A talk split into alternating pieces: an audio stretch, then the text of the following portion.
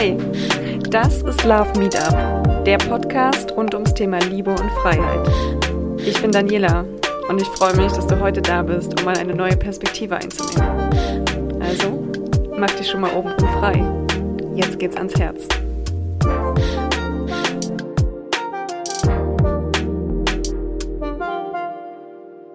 Hallo und herzlich willkommen zu einer neuen Folge von Love Meetup. Heute geht es um das Thema die innere Stimme. Und zwar ist die innere Stimme vielleicht etwas, was du auch kennst. Und ich habe in vergangenen Podcasts immer mal hier und da die innere Stimme auch erwähnt, beziehungsweise Einblicke in meine Geschichte gegeben, was meine innere Stimme mir manchmal erzählt hat. Und ich habe letztens ein Buch gehört als Hörbuch, das nochmal das Thema innere Stimme sehr, sehr für mich beeindruckend aufgegriffen hat. Das ähm, Buch heißt Turning Pro und ich werde auch in diesem Podcast kurz darüber reden, was dieses Buch zu dem Thema innere Stimme sagt.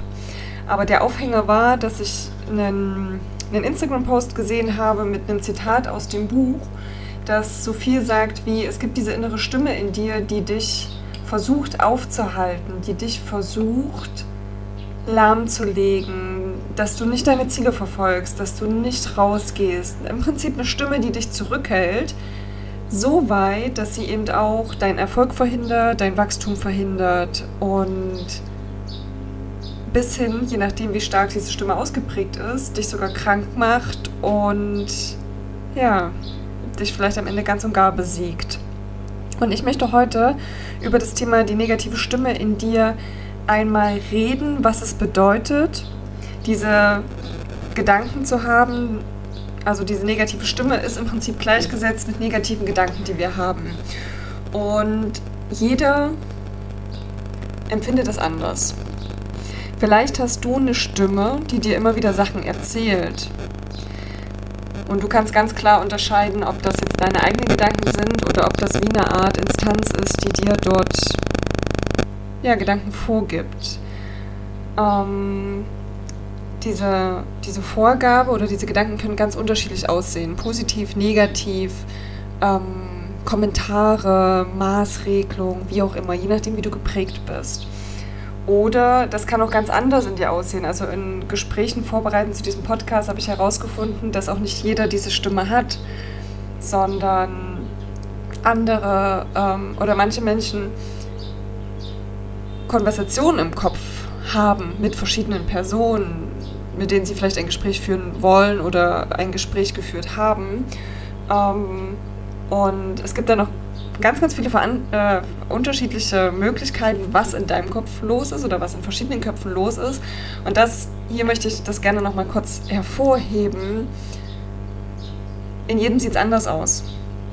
Und ich gebe dir heute mit zum Teil, wie es in meinem Kopf aussieht, aber auch, was du mit dieser Stimme machen kannst, wenn du eine Art Stimme in deinem Kopf hast, ähm, die du, mit der du nicht happy bist, wie du das verändern kannst, wo die herkommt und was das mit dir macht. Und falls du diese Stimme nicht hast, dann ist der Podcast trotzdem für dich interessant, um deine Menschen in deinem Umfeld besser zu verstehen.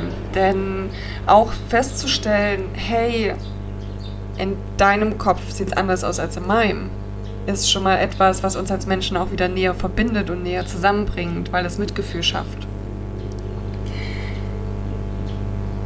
Dann starten wir mal mit der Stimme in Form von negativen Gedanken. Negative Gedanken, die dich immer wieder zurückhalten, die, wenn du etwas machen willst, dir erzählen, hey, das ist nicht, nicht sicher oder lass das mal lieber oder du kannst das nicht. Ähm, das kann ganz unterschiedlich klingen, eben dieses du kannst es nicht oder mach's lieber nicht ähm, oder bereite dich noch besser vor. All das sind negative Grenzen, die dir gesetzt werden, um nicht aus deiner Komfortzone herauszugehen.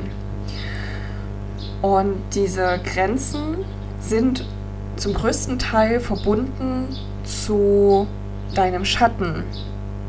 Also diese diese Stimme oder diese Gedanken können ganz viele verschiedene Ursprünge haben. aber meistens ist die Quelle in deinem Schatten. Und wenn ich von deinem Schatten spreche, was heißt das? Den Begriff Schatten hat Carl Gustav Jung geprägt. Und der hat Schatten definiert als, es sind uns nicht bewusste Themen, Gedanken, die unserem Ich-Ideal entsprechen. Also es sind kollektiv unbewusste Dispositionen, die mit, der unbewusst, äh, die mit der bewussten Lebensform nicht vereinbar sind. Das bedeutet, du hast eine Vorstellung davon, wie du sein möchtest und all das, was nicht dazu passt, verbannst du in deinen Schatten. Sozusagen nimmst du es, stell dir vor, du gehst durch deine Wohnung oder durch dein Haus oder durch dein Zimmer. Und das sind Sachen, die du siehst, die du einfach nicht möchtest. Und du nimmst sie und packst sie in einen Sack, in eine Tüte, in einen Beutel, was auch immer. Und entfernst sie aus dem sichtbaren Bild deines Raumes. Und diesen Beutel, diesen Sack stellst du vielleicht vor die Tür, vielleicht in den Keller, wo auch immer hin. Aber er ist immer noch da. Und genauso verhält es sich mit diesen Eigenschaften an uns, die wir nicht möchten, die wir nicht mögen. Wir verbannen sie zwar aus dem Sichtbaren, aber sie sind im Unsichtbaren immer noch da. Und damit entsteht in der Tiefe ein existierender Energieplatz in jeder menschlichen Seele. Das heißt, dieser Energieplatz, dieser, dieser Teil von dir oder von deinem Raum, der ist noch da, aber nicht sichtbar. Und je nachdem, wie weit du ihn wegräumst, ist er dir zugänglich oder nicht. Wie kannst du herausfinden, ob sich in solchen Situationen es sich um oder diese Gedanken connected zu einem, zu einem Schatten sind? Was passiert? Also wie zeigen sich Schatten? Zum einen durch heftige irrationale Reaktionen auf zum Beispiel andere Menschen, weil sie in einer Art agieren, die wir nicht mögen diese Art, wie sie reagieren und dass das dich so triggert, dass du sozusagen heftig reagierst, obwohl es dir eigentlich egal sein könnte, ist ein Achtungszeichen von, hey, da ist irgendeine Eigenschaft, die du in dir selber unterdrückst oder unterdrückt hast. Vielleicht ist derjenige unpünktlich und du hast so viel in deinem Leben dafür gemacht, pünktlich zu sein oder du hattest vielleicht Eltern, die unheimlich streng waren, was das Thema Pünktlichkeit betrifft weshalb du immer wieder gemaßregelt wurdest, wenn du nicht pünktlich warst, was dazu geführt hat, dass Pünktlichkeit eine deiner starken Eigenschaften ist. Und wenn jemand anderes unpünktlich ist, dann ist das für dich nicht akzeptabel, weil du so hart dafür arbeiten musstest oder immer wieder Strafen erfahren hast. Und deswegen möchtest du nicht, dass der andere ungestraft davonkommt. Und übernimmst damit Verantwortung für ein Themengebiet, was ja eigentlich nicht, also nicht bei dir liegt. Aber es macht was mit dir, weil du dieses Gefühl von Maßregelung und Bestrafung in deinen Sack gepackt hast und verstaut hast. Oder vielleicht auch ein anderes Gefühl, was mit dieser Unpünktlichkeit oder der Bestrafung oder der ganzen Situation ähm, im Zusammenhang hängt, einen negativen Imprint hinterlassen hat, den du aus deinem sichtbaren Feld entfernt hast. Also das ist eine Möglichkeit, Schatten zu finden. Eine andere ist, wir machen andere Menschen zu Stars oder Idolen, weil diese Menschen Eigenschaften besitzen, die wir aus falscher Bescheidenheit abgeschworen sind oder abgeschworen haben. Vielleicht hast du jemanden in deinem Umfeld, der, zu dem du besonders heraufschaust. Oder den du besonders beeindruckend findest, vielleicht aufgrund seines Aussehens oder aufgrund seines Charmes oder was auch immer. Und da gibt es wahrscheinlich diesen Anteil in dir, der immer wieder denkt, oh, so wäre ich auch gerne, aber das kann ich nicht. Ne? Ich darf nicht so viel Aufmerksamkeit auf mich ziehen oder was sollen dann die anderen denken? Also es gibt verschiedene Limitationen, die dich davon abhalten, genau so zu sein. Und dann kommt jemand, der genau diese, diesen Wunsch erfüllt, diesen, der dich sozusagen daran erinnert, dass es diesen Teil in dir gibt. Und deswegen findest du ihn besonders toll und hebst ihn auf einem besonderen Podest.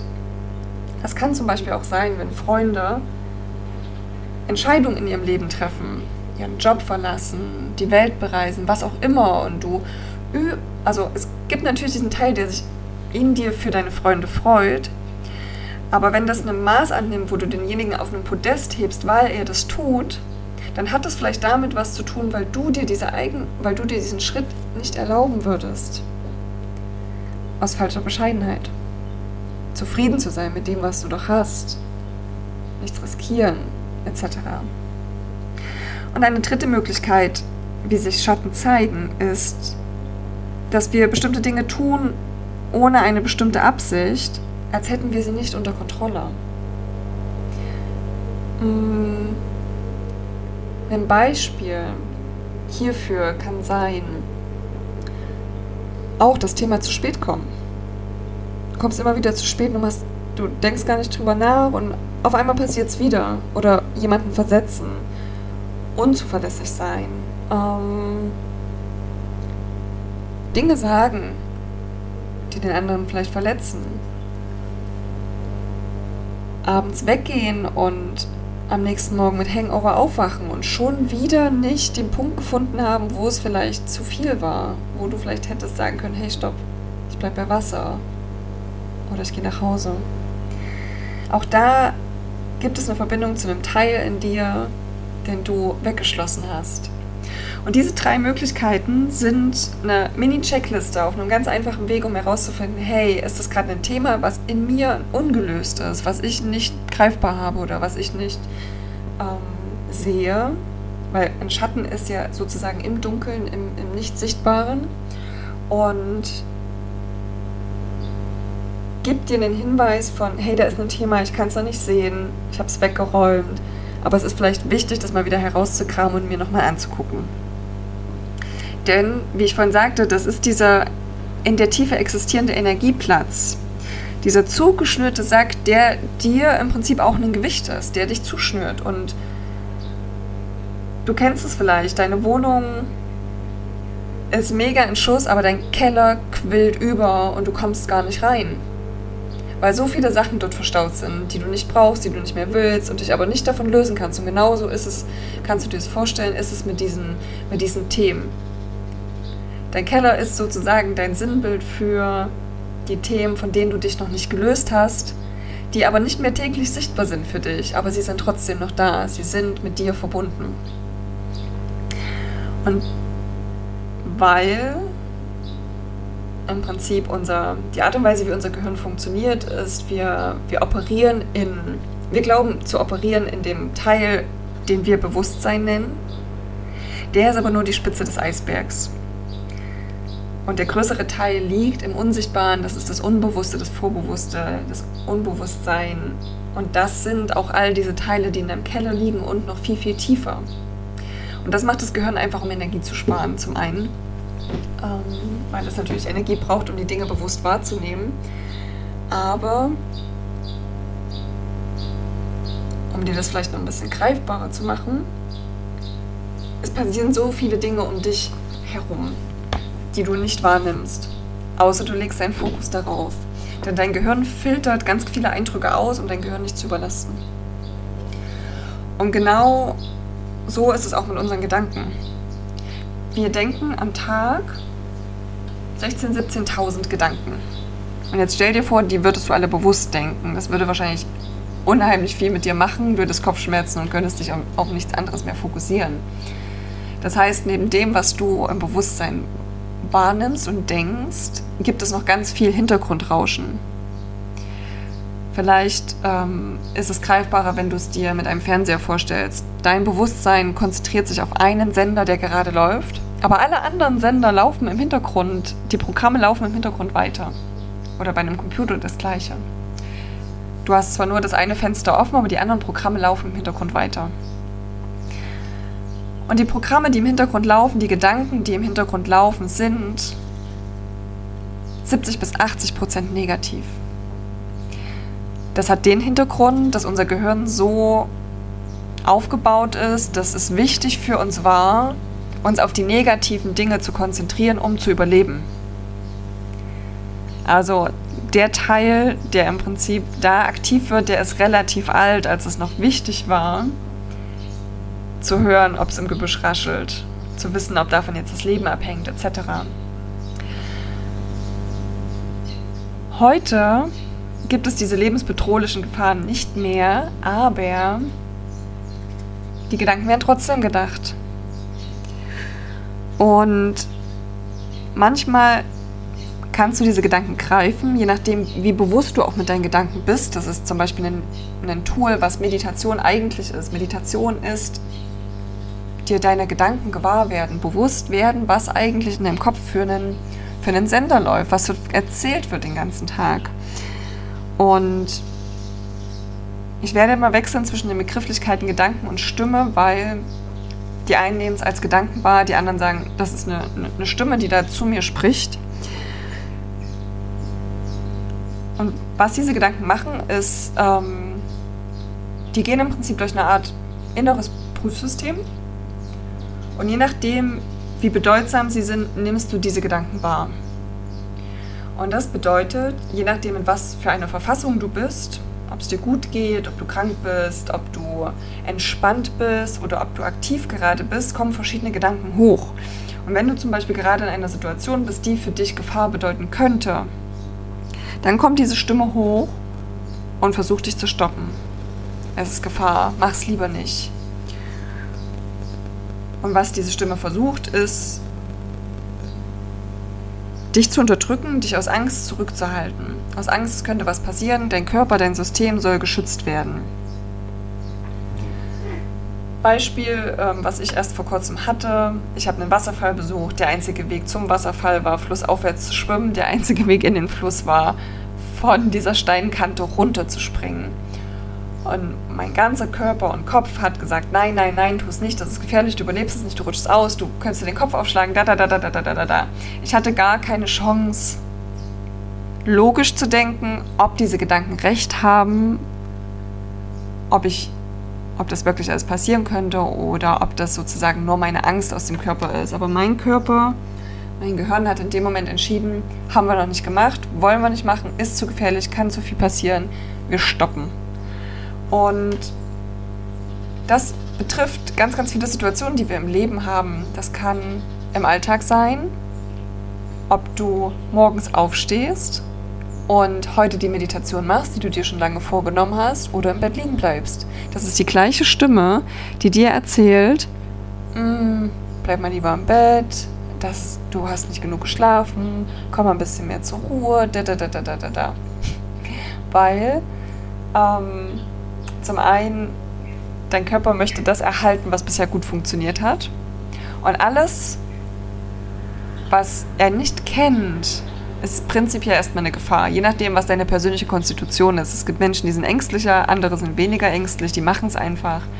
Aber je ängstlicher du bist, kannst du damit vielleicht ähm, resonieren, dass alles, was erstmal eine Veränderung aus deinem Alltag ist, es sehr, sehr schwer ist, diese zu überwinden weil die Stimme in dir so stark ist, die sagt, oh nee, lieber nicht oder mach mal lieber das und arbeitet dann mit Ablenkungen.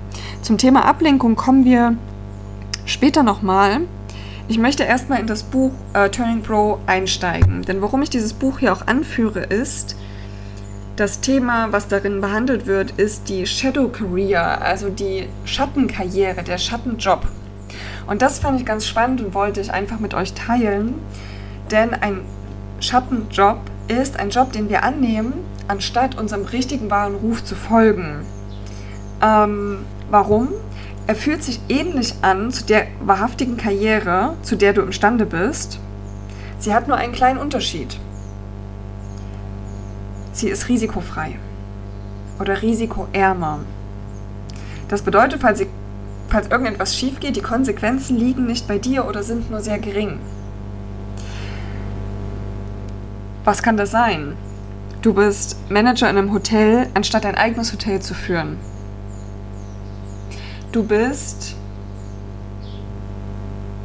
generell das Thema angestellt, anstatt was eigenes zu machen, ist ein großes Beispiel dafür.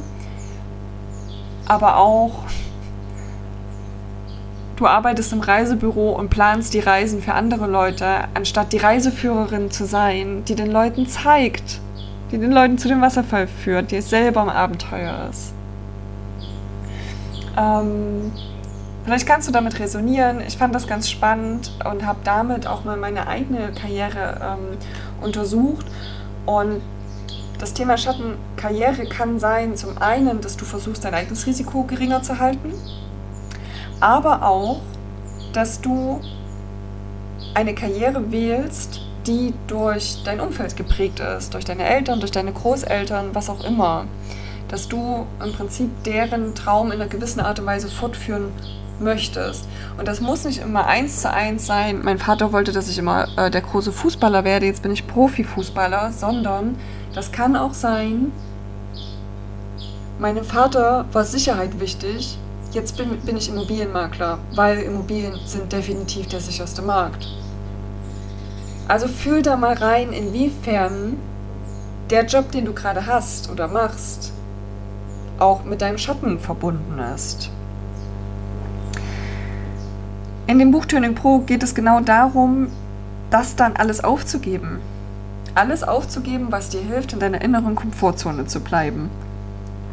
Alles zu überwinden, wo Widerstand ähm, wahrgenommen wird. Weil was nämlich passiert, was dazwischen steht, und das fand ich unglaublich spannend.